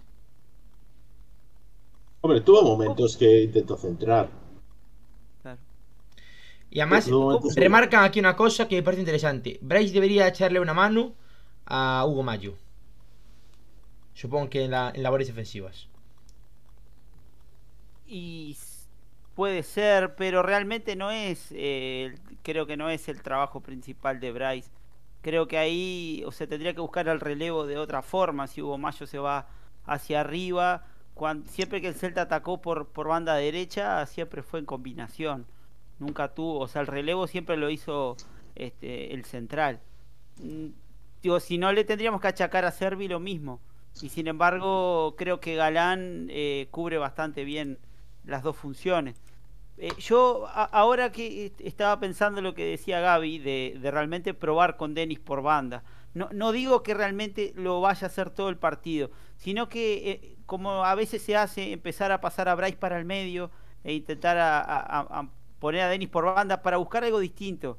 Eh, quizá a veces pasa de que uno intercambia, busca intercambiar este, los volantes por fuera para, buscar algo distinto, a veces quizá no podés de una forma, se intercambian los volantes para hacer, para hacer otra. Yo en una lo vi a volcado a la derecha en el primer tiempo, no sé realmente qué fue lo que se intentaba hacer, eh, creo que quizá intentó buscar algún, alguna falta, realmente no lo vi muy claro, pero creo que estaría bueno que se, pudiese ver ese tema de, de, derrotar jugadores, por lo menos en esa línea de tres que está por, por delante de Fran eh, para buscar algo distinto. No sé si realmente podría llegar a traer resultado, pero no sería malo tenerlo en cuenta. Yo creo que eh, hay una sección, hay, una sección, no sé, de atletismo y tal, que piensa que solo juega bien cuando marca. Y yo digo, cuidado, que a veces Bryce juega muy bien muchas veces y no marca. Y a veces no, no llega a pisar el área, en el sentido de estar ahí. Y, creo que en, ese, en esos aspectos es a veces muy injustamente tratado. Ayer no hizo un buen partido para mi gusto, también hay que decirlo. No lo vi tan, tan no lo vi tan en el partido. Pero sí creo que, hay gente que no es justa con Bryce en el sentido de que eh, si no marca no ha hecho un buen partido. O en muchas veces. Noticia, noticia de última hora de, Víctor López en o contraataque. Eh, un poco, eh, un paréntesis que hago. El Celta este invierno tuvo la opción encima de la mesa de incorporar a Giovanni Lo Celso, pero se encontró sin margen económico para acometer la operación. Vale.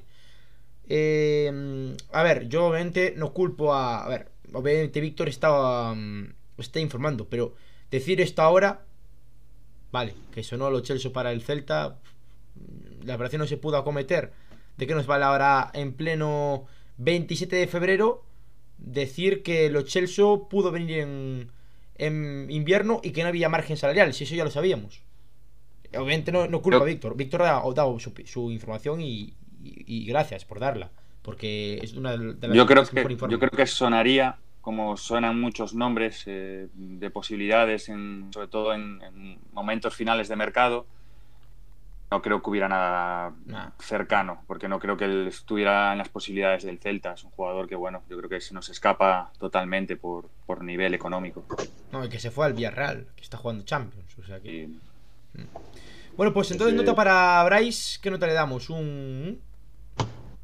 Tres y medio. Tres y medio. Vale. Sí. Y medio. Estoy Yo a Bryce le daría un 5. Eh, ese trabajo que no se ve muchas veces.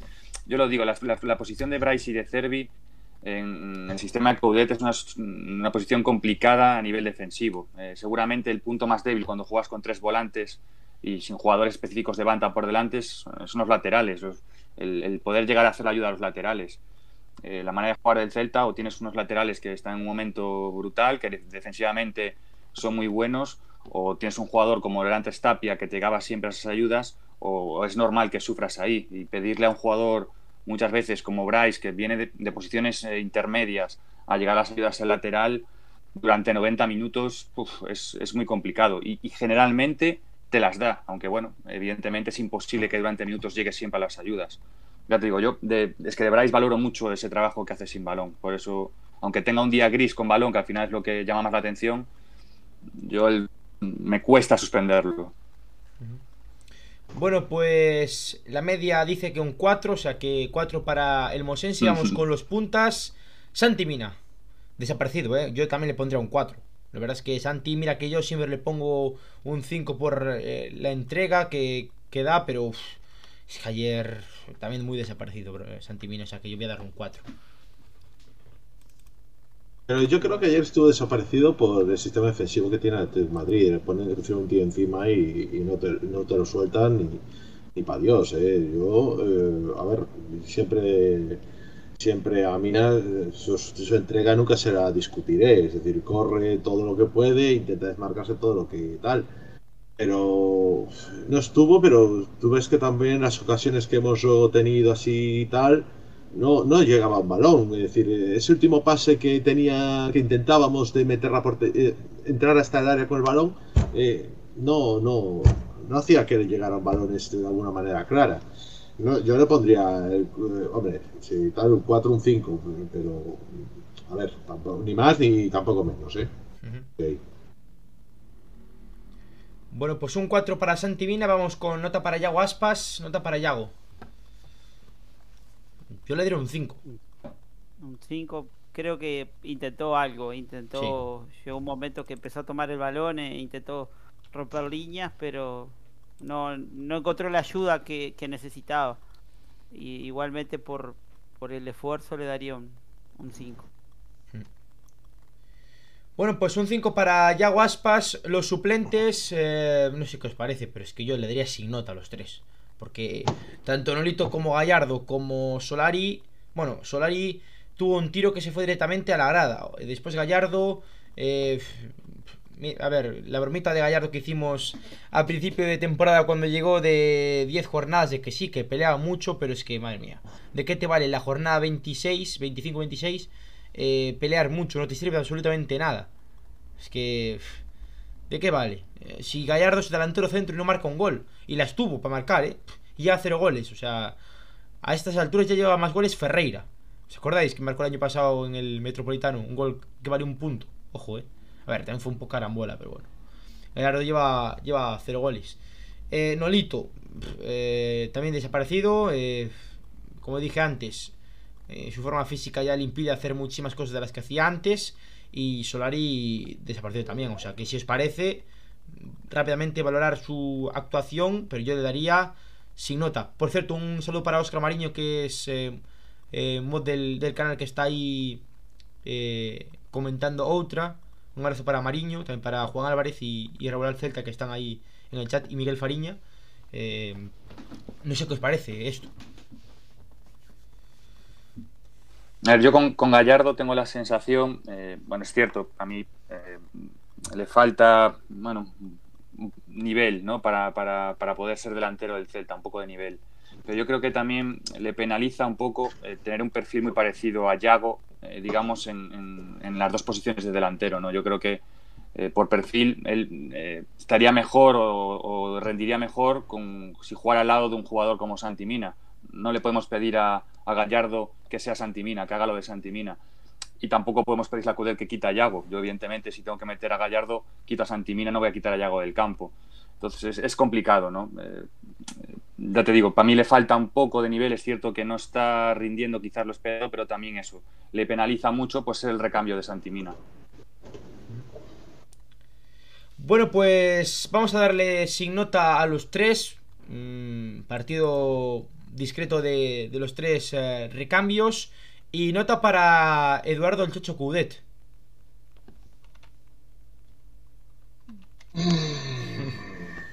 Qué buena pregunta.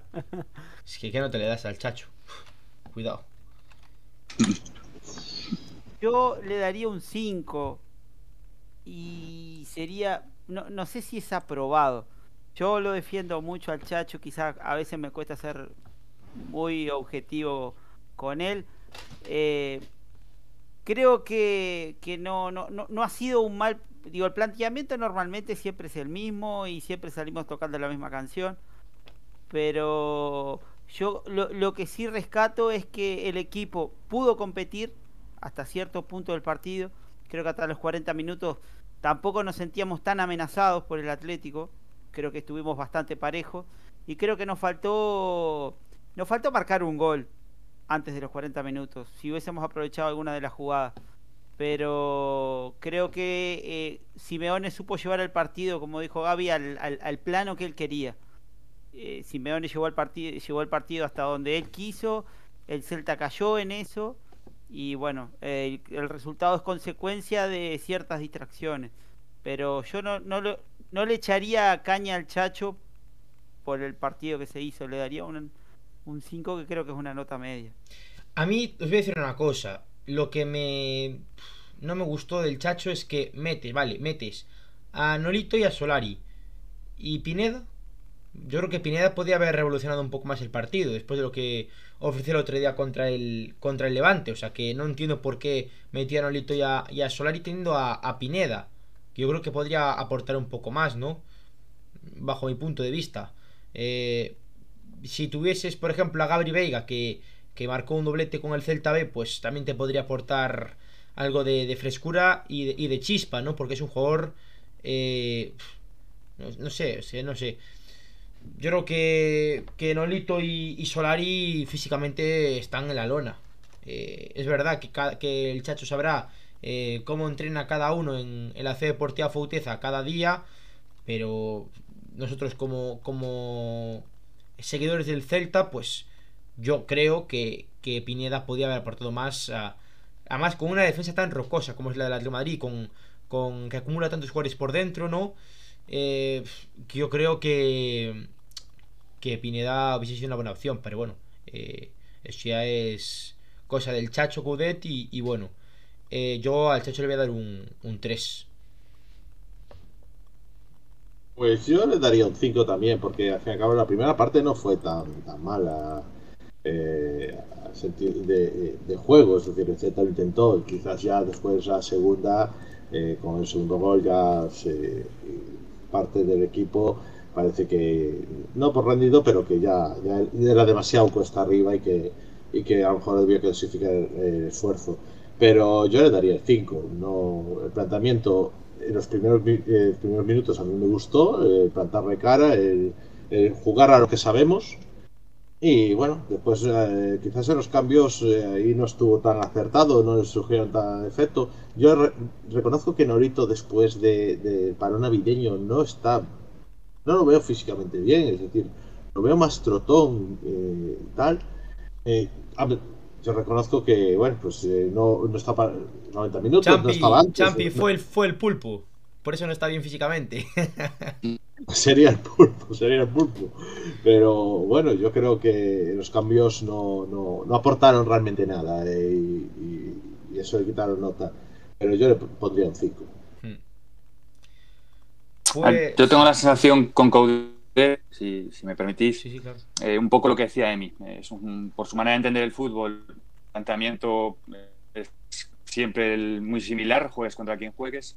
y yo donde creo que sí que muchas, muchas veces es en una lectura del partido, ¿no? Pero a mí me da la sensación de que cuando el partido necesitas movimientos de ataque, cuando vas perdiendo eh, le cuesta más porque no confía en la gente que tiene. Cuando tiene que intentar dar la vuelta a un, a un resultado, mira para el banquillo eh, y, no, no, lo ve. O sea, mm, confía en los 11 que tiene en el campo siempre. Y yo creo que fue la prueba de ayer, que hasta el minuto 70 y algo, cuando vio que no había opción, que fue cuando hizo los cambios. Pero es que hasta entonces mantenía la esperanza de que fueran los propios 11. Cuando el, el, resultado va un poco a favor, pues entonces es un poco más sencillo. O sea, que tiene la opción de Tapia ahora mismo, sabe que, bueno, que puede hacer un cambio de jugador de ataque porque no va a influir en el resultado porque ya vas para adelante. Le es un poco más sencillo hacer cambio. Pero yo la sensación que me da es eso, es que eh, no mira mucha diferencia a nivel, de nivel, o es mi percepción, de los 11 por lo que está apostando siempre y con diferencia con los jugadores que tienen en el banquillo. Pues rápidamente, nota para el equipo. Global.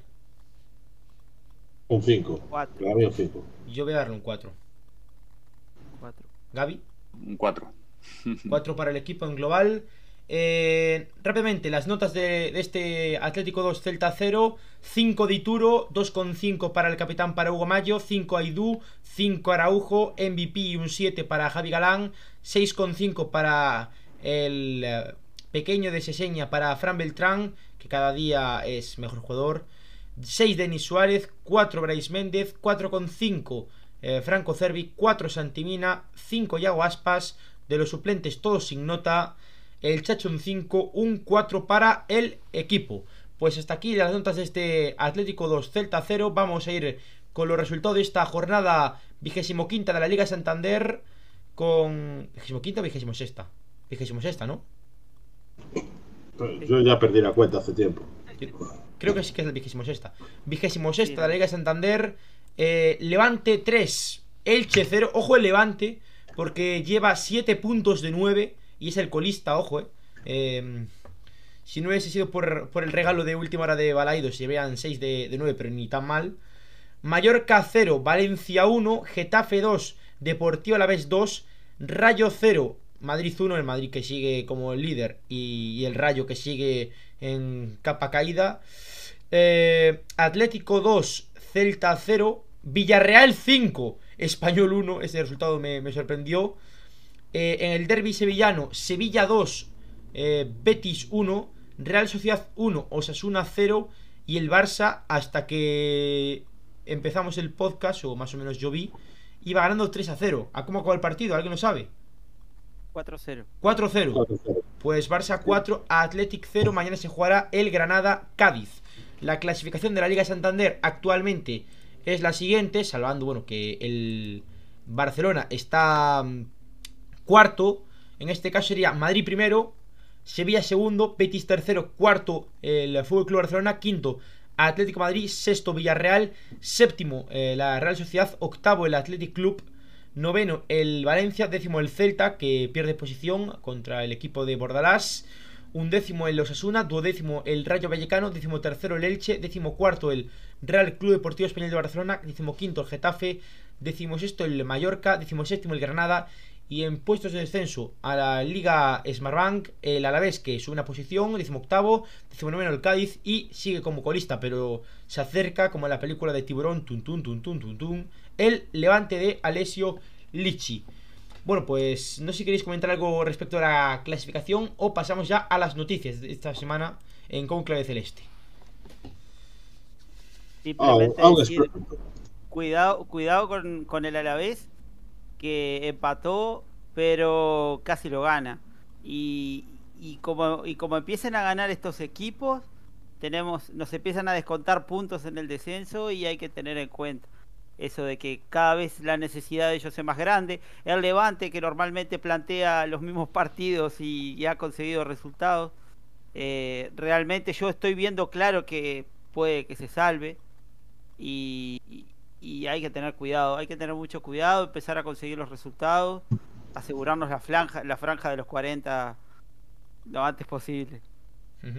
Yo creo que los 40 están, están ahí, es decir, no, no es ahora mismo no me el censo no, no me preocupa tanto eh, porque yo creo que los resultados están ahí, son 8 puntos para los 40 eh, no miraría tanto para abajo, partiendo de que mirar para arriba es difícil, pero tampoco digo imposible. ¿eh? Cuidado, las siete últimas jornadas son las que marcan lo que vas a hacer en esa, en esa temporada. Y, yo soy de los de a ver si estamos echando un poco de freno físicamente para acabar potentes y dar la machada. Estamos a tiempo, aún queda mucha liga, aún quedan muchos partidos y puede pasar cualquier cosa, pero yo creo que los 40 están casi, casi hechos. 12 partidos, Champi, de aquí a que termine la temporada. Los 10 últimos son los más importantes. De toda, de toda la temporada, los 10 últimos. Solo te voy a dar un dato. Cuando extendió el Girona, de los 10 últimos partidos, creo que solo ganó uno y, y empató otro todo lo demás se fue a segunda. Es decir, un equipo que a estas alturas ni Dios decía que iba a descender. Los 10 últimos partidos para mí siempre son la clave de lo que quieras hacer en esa temporada. Y, de hecho el año pasado, ya visteis, hace un mes estábamos en descenso, vino el Chacho y el año pasado estábamos en plan de, bueno, cuando empezamos las vacaciones. Y, y, porque nos faltó un par de jornadas. Si un par de jornadas, no diríamos, bueno, ¿cuándo renovamos el pasaporte? ya te digo, las 10 últimas jornadas para mí siempre son las claves de lo que quiere hacer un equipo en, esa temporada. A ver, si estás jugando el descenso no vas a, meterte en UEFA porque ganes las 10 últimas jornadas, pero que sí son, son claves.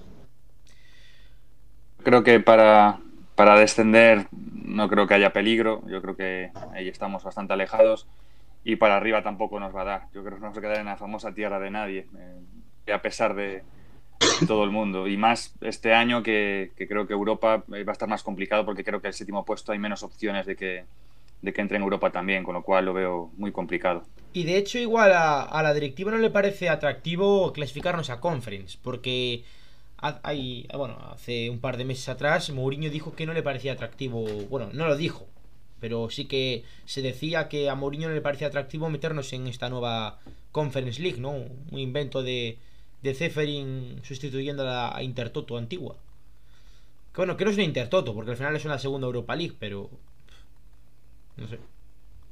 Tengo, tengo mis dudas, ¿eh? porque yo creo que eh, al, menos sería rentable económicamente, entonces no creo que renunciara a eso el presidente. No sé.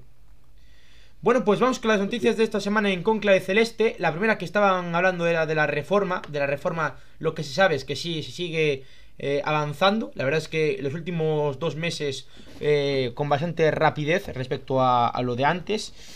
Eh, habrá que esperar al final de liga para tirar ese trocito de marcador, que eso ya lo sabemos, de, bueno, porque es donde está allí todos los transformadores eléctricos del estadio. Y eso, que se sigue avanzando. Yo el otro día pasé por Balaidos antes de ayer y la verdad es que estaban avanzando. Eh, eh, esperemos que a final de año pues esa grada ya esté construida y bueno, a rezar. Eh, en cuanto al Celta B, el Celta B que venció por 3 goles a 1 ante el Unionistas de Salamanca, eh, dos goles de el Golden Boy Gabri Veiga, un golazo espectacular el segundo gol. después también el tanto de Alfon González que vuelve a, la senda del, del gol y para el conjunto salmantino marcó Héctor Nespral el, el 3 a 1. En la segunda parte hay que decir que el Celta B bajó eh, dos o tres marchas, eh, ojo, no, jugó, mucho jugó, mucho con, el marcador a favor, eh, es decir, y aún así tuvo ocasiones, eh, que pudo haber metido el cuarto fácilmente, pero yo creo que el Celta B jugó muy supo jugar con el marcador a favor. Yo creo que estuvieron inteligentes en el sentido de, bueno, 3-0, eh, vamos a, a ver, el Unionistas también eh, apretó en ataque y eso te echa un poco para atrás, pero incluso el Z pudo haber marcado el cuarto, eh, tuvo alguna ocasión. Miguel Rodríguez, sobre todo, y Fabricio. Sí, sí. Sí, que pudo haber caído alguno más. ¿eh? supo jugar muy bien con el marcador, es decir, 3-0 en el descanso y vamos a ver la segunda parte, salimos, ellos van a apretar, vamos a hacer el contragolpe, vamos a intentarlo. un partido muy bueno e inteligente por parte del ZB, desde mi punto de vista. ¿eh? Decir que el Celta B, bueno, que junto al Villarreal B son los mejores filiales ahora mismo de España, por no decir el mejor, porque ya vemos que la Real Sociedad B pues va a descender a, primera ref otra vez. Eh, está prácticamente descendido ya de la Liga Smartbank, el filial de la Real Sociedad. Pero es que los Gabri Veiga, Miguel Rodríguez, eh, Javi Castro hizo un partidazo ayer increíble, Holsgrove, partidazo del Celta B contra uno de los equipos eh, con más bueno, caché de la, del grupo y de, incluso de la categoría, si, me atrevo a, decirlo, que mucha gente eh, trajo ¿no? de, de, Salamanca para seguir a los suyos.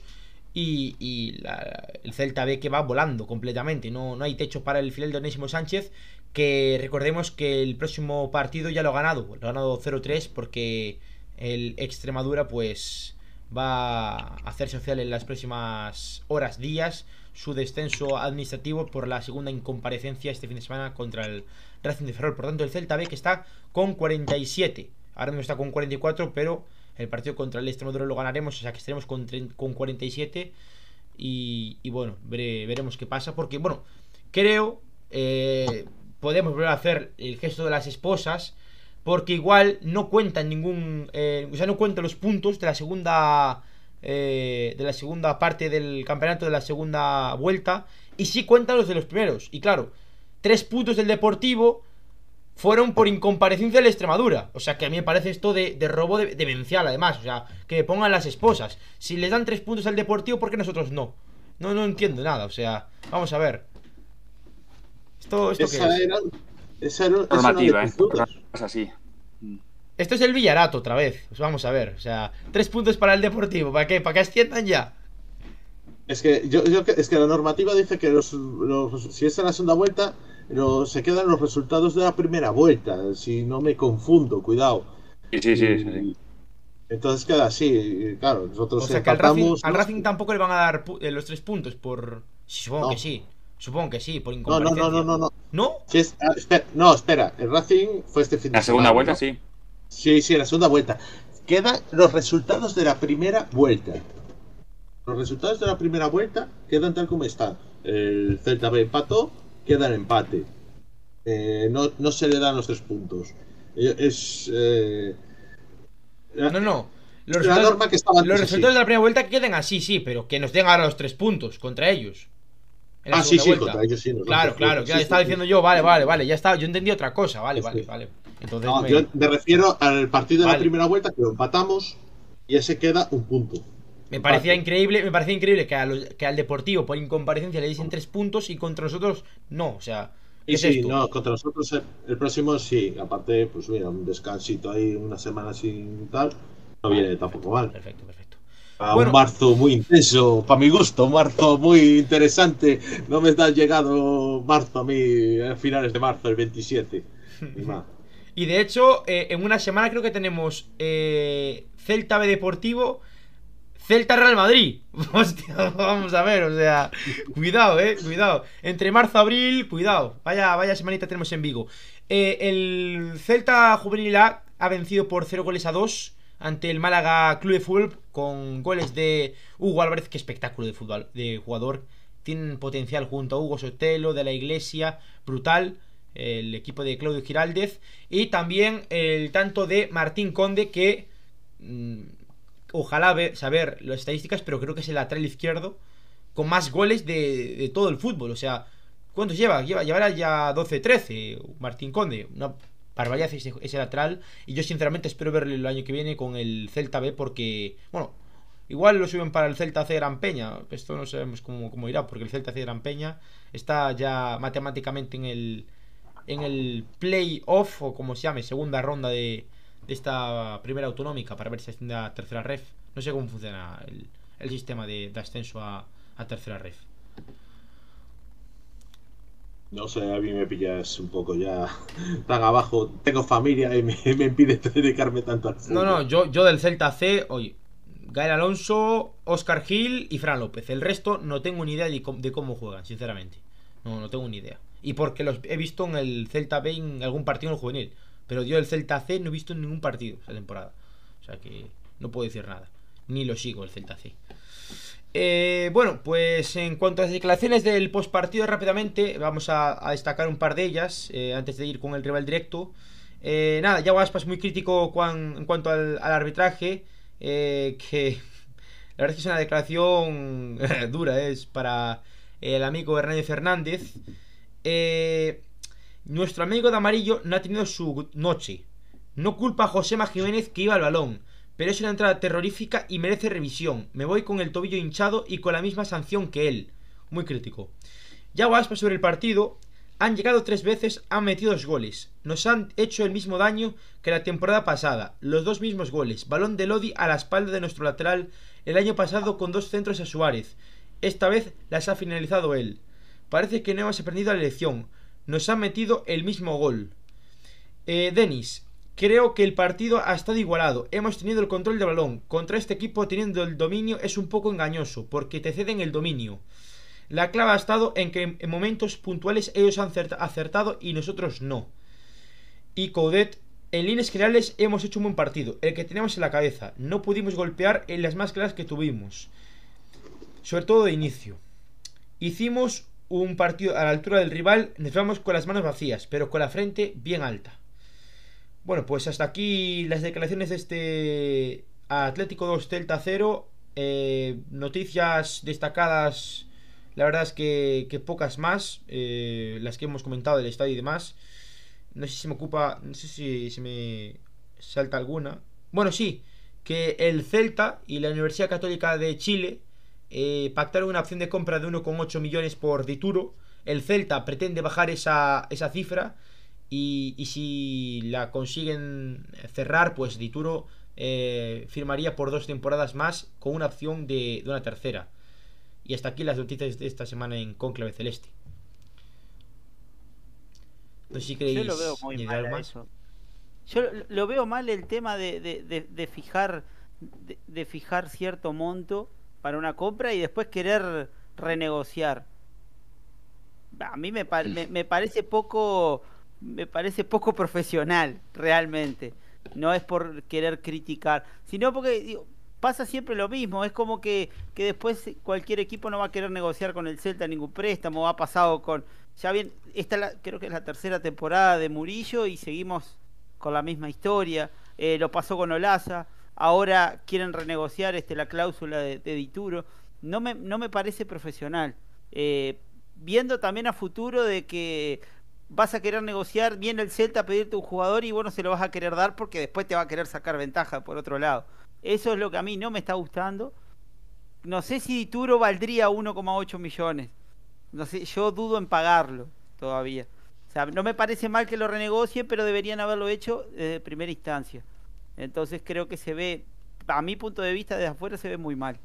Comenta por aquí Peregrino, Dituro es un regalo, que no sean rata y compren.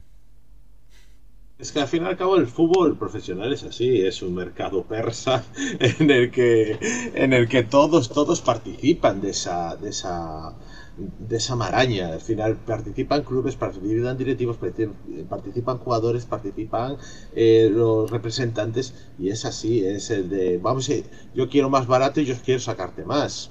Eh, a veces viene, después ya negocian de, bueno, pues un millón y medio ha contado o un millón tal y dos plazos o hay, hay fórmulas, eh, por desgracia el fútbol es eso, es un mercado persa en el que, ya ves, te, nombran jugadores y ya dice, le ofrecieron tal jugador a no sé quién y, cuando a veces no tienes ninguna opción, es, eh, funciona muy así.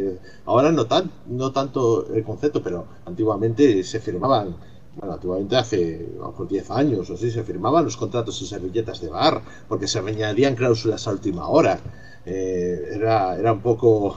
Eh, yo, no sé qué contrato era de qué jugador, y, pero es estaba firmado con pluses abajo en bolígrafo. El fútbol sigue siendo eso también. Y al final lo que intentan los clubes es eso, sacar eh, una menor tajada. Claro, Dituro porque nos hizo, nos ha dado puntos, nos ha dado puntos como portero. Y, dices tú, bueno, un millón ochocientos está muy bien, y más pues con los problemas que había en portería. Eh, pero claro, hay que ver eh, si el Celta está dentro de, su capacidad, de su mercado económico. Yo creo que para mi turno los vale, los vale. Pero hay que ver si el Celta está en su opción mercado o si tiene otras opciones. Yo lo ficharía, partiendo de esa base, ¿eh? pero que el mercado, el fútbol es un mercado persa en el que va el regateo, no, no solo en el campo, sino en los despachos, el regateo funciona en todos lados. Eh, comenta por aquí. Sí, Gaby, rápidamente. El Celta le dará al Unión Universitaria Católica 1,5 al contado. Si no eh, 8, o sea, 1,8 a dos plazos. Ahora sí, Gaby. Por eso en los últimos tiempos surgió lo de la opción de compra obligatoria, ¿no? Algo que antes no había. Hoy si la opción de compra no es obligatoria, ya todos sabemos que va a ser negociable, o sea, no, no se va a pagar. esto es así. Y con respecto a Ituro, pues bueno, evidentemente el, el, nivel que está dando es para que el, para que el Celta se lo quede. Pero bueno, eh, veremos a ver, ¿no? Ya nos esperamos cualquier cosa. Es como la cláusula del miedo, esa de los cedidos. La de no puedes jugar contra el equipo que te ha cedido, esa cláusula del miedo, que a mí me da la risa también, porque, eh, claro, me gustaría ver los contratos y decir, ¿y si lo pongo, qué pasa? Eh, ¿qué, ¿qué, tengo que pagarte? ¿Qué me vas a exigir? Eh, ¿cómo, ¿cómo, se arregla eso si pongo el jugador a, lo pongo a jugar? Eh, esa, esa, cláusula que a mí me parece cobarde. Digo yo, coño, si es un jugador que no tú no le quieres sacar, no le vas a sacar partido o no, o no, se supone que no le vas a sacar más partido. Pero bueno, es el mercado. Es el mercado, amigos. Bueno, pues, que, que... Emi, eh, vamos a ir no, con el rival directo. Dale, dale, dale. Vamos con el rival. Vamos, sí. vamos a ir con el rival directo. Sí, no. Todo tuyo. Perfecto. Bien.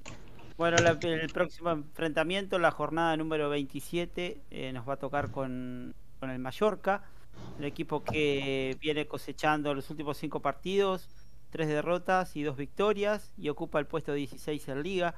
Un rival eh, que realmente ha, ha, fichado ahora un par de jugadores, entre ellos un uruguayo, eh, por eso es que lo tengo bastante seguido. Y bueno, el partido va a ser el domingo 6 a las 18.30 hora de España. Va a ser transmitido por Movistar La Liga. Y es un partido, creo yo, para que el Celta vuelva a la senda de la victoria y se pueda redimir y encauzar un poco el asunto para, para superar la barrera de, de, los 40 que a mí me tiene muy preocupado. Eh, más allá de que, de que, de que quede todavía bastante, bastante tiempo de liga. Y este también, eh, también íbamos a informar de la parte de los de las bajas destacadas. En este caso están lesionados de Galarreta y Grave. Y es duda para el partido Antonio Sánchez y Babá. Idris Subaba, y... sí, gran centrocampista. No, no lo conoces. No sabía si decir Baba, no sabía si decir Baba o Babá, realmente. Sí. Y en cuanto a los jugadores destacados de este equipo, máximos goleadores, Ángel, Dani Rodríguez y Salva Sevilla con tres, mm. con tres este, anotaciones, máximos asistentes, Salva Sevilla, Costa, Dani Rodríguez, Canin Lee y Ángel con dos goles, con dos asistencias, perdón, y porterías imbatidas de Maloro Reina, cero porterías imbatidas. Así que... Seis, seis, seis, eh, seis porterías imbatidas, Maloro Reina. Ah, seis. Sí. Ah, pues ahí decía cero. Sergio Rico es el que lleva cero. Sergio Rico encaja todos los partidos. Ah, bien. No, no, no mantiene bien. portería vacía ni nada. Y bueno, decir un par de datos sobre este Mallorca de de bueno, que es un equipo que en la primera vuelta, no sé si acordáis que en aquel partido con, con muchísimo viento, donde el Celta mereció ganar el partido, que tuvo una ocasión clarísima, creo que fue Gallardo, ¿eh? que fue clarísima además, una muy buena también de Bryce, un partido eh, yo creo que se pudo sacar los tres puntos en esa visita. Um, es que, si, si os dais cuenta, tres puntos contra el Mallorca podemos haber sacado. Tres puntos contra el Cádiz podemos haber sacado. Contra el Levante tendríamos 41 puntos. O sea, es una barbaridad. Tendríamos 41 puntos, estaríamos en Europa. Y si, ya, ya, si no contamos eh, el error de Yago Aspas contra el Atlético Madrid en primera jornada de Liga, a portería vacía el error de eh, eh, Pineda el otro día. Bueno, eso ya lo contamos antes. El, error contra el... Es que mira que hubo partidos. Tranquilamente podríamos estar con 43 puntos. O sea, estaríamos más o menos como el Villarreal, Barcelona, Betis eh, y, y Madrid. Estaríamos ahí si no hubiésemos tenido errores garrafales. O sea, la temporada del Celta está siendo tan buena que si no fuese por errores puntuales estaríamos con cuarenta y pico puntos ahora mismo. Yo también me quiero quedar con eso, no siempre eh, criticar. No, eh, vamos a ver. Es, es una lástima ese, ese, partido contra el Mallorca, me acuerdo que, que, que, que, pateaban el balón y volvía para atrás. Sí. Increíble. Y, y realmente creo que ese partido del Celta se mereció llevar los tres puntos. Creo que hubo solamente una, una tapada de Ituro muy buena eh, a Bocajarro, si, no, si, no, si mal lo recuerdo. Y, y ese tipo de partidos es, son los que no se nos pueden escapar.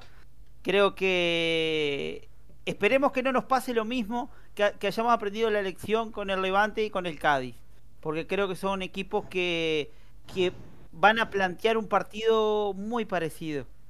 Espero que nos haya servido para, para corregir esos errores y, y, ganar ante, ante la gente. Bueno, pues una, una porra para este Celta Mallorca del próximo domingo. Gaby, empezamos contigo. Pero. ¿Cómo? Pero. No sé qué dijo. ¿Qué dijo? 3-0. Ah, 3-0. Es que se te cortó. ¿Goles de? ¿Quién marca? Eh, me gustaría que marcara Yago, por lo menos eh, dos, y el tercero de Denis. Denis, vale. Champi, porra.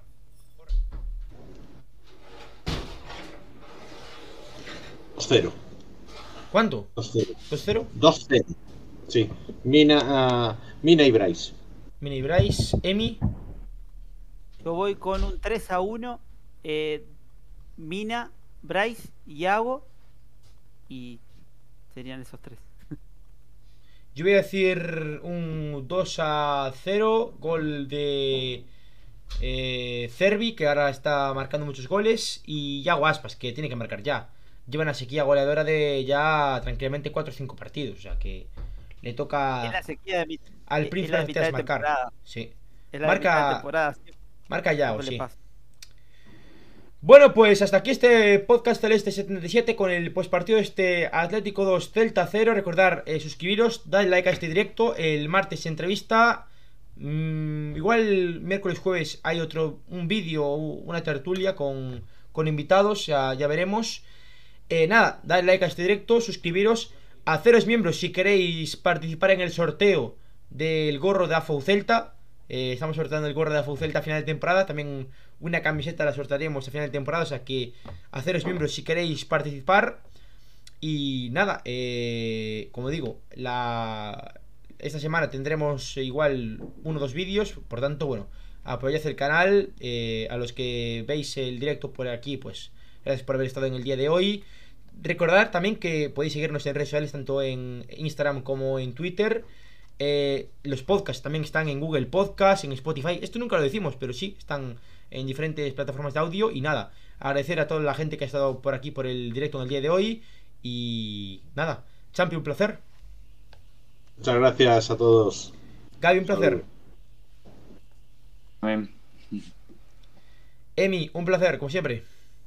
Igualmente, gracias por, por invitarme. Eh, agradecer a la gente que estuvo con nosotros, agradecer a Champi y a Gaby por, por habernos acompañado el día de hoy. Y también agradecer a Javi que nos mandó la, la bufanda de la peña fuera de yogo, que está increíble, que realmente es un, es un regalo muy lindo para, para los que estamos lejos, pero que seguimos al Celta y, y siempre deseamos, deseamos lo mejor y realmente es, es hermoso tener una conexión con la gente de, de ahí de Vigo y de Galicia. Así que un abrazo grande para todos y espero que tengan una buena semana y que el domingo nos reciba con, un, con una victoria del equipo. Pues nada, esto ha sido todo. Un placer. Agradecer a Juanito y a Isma, como siempre, por estar ahí al pie del cañón. Un abrazo y a la Celta. ¡Chao! Chao.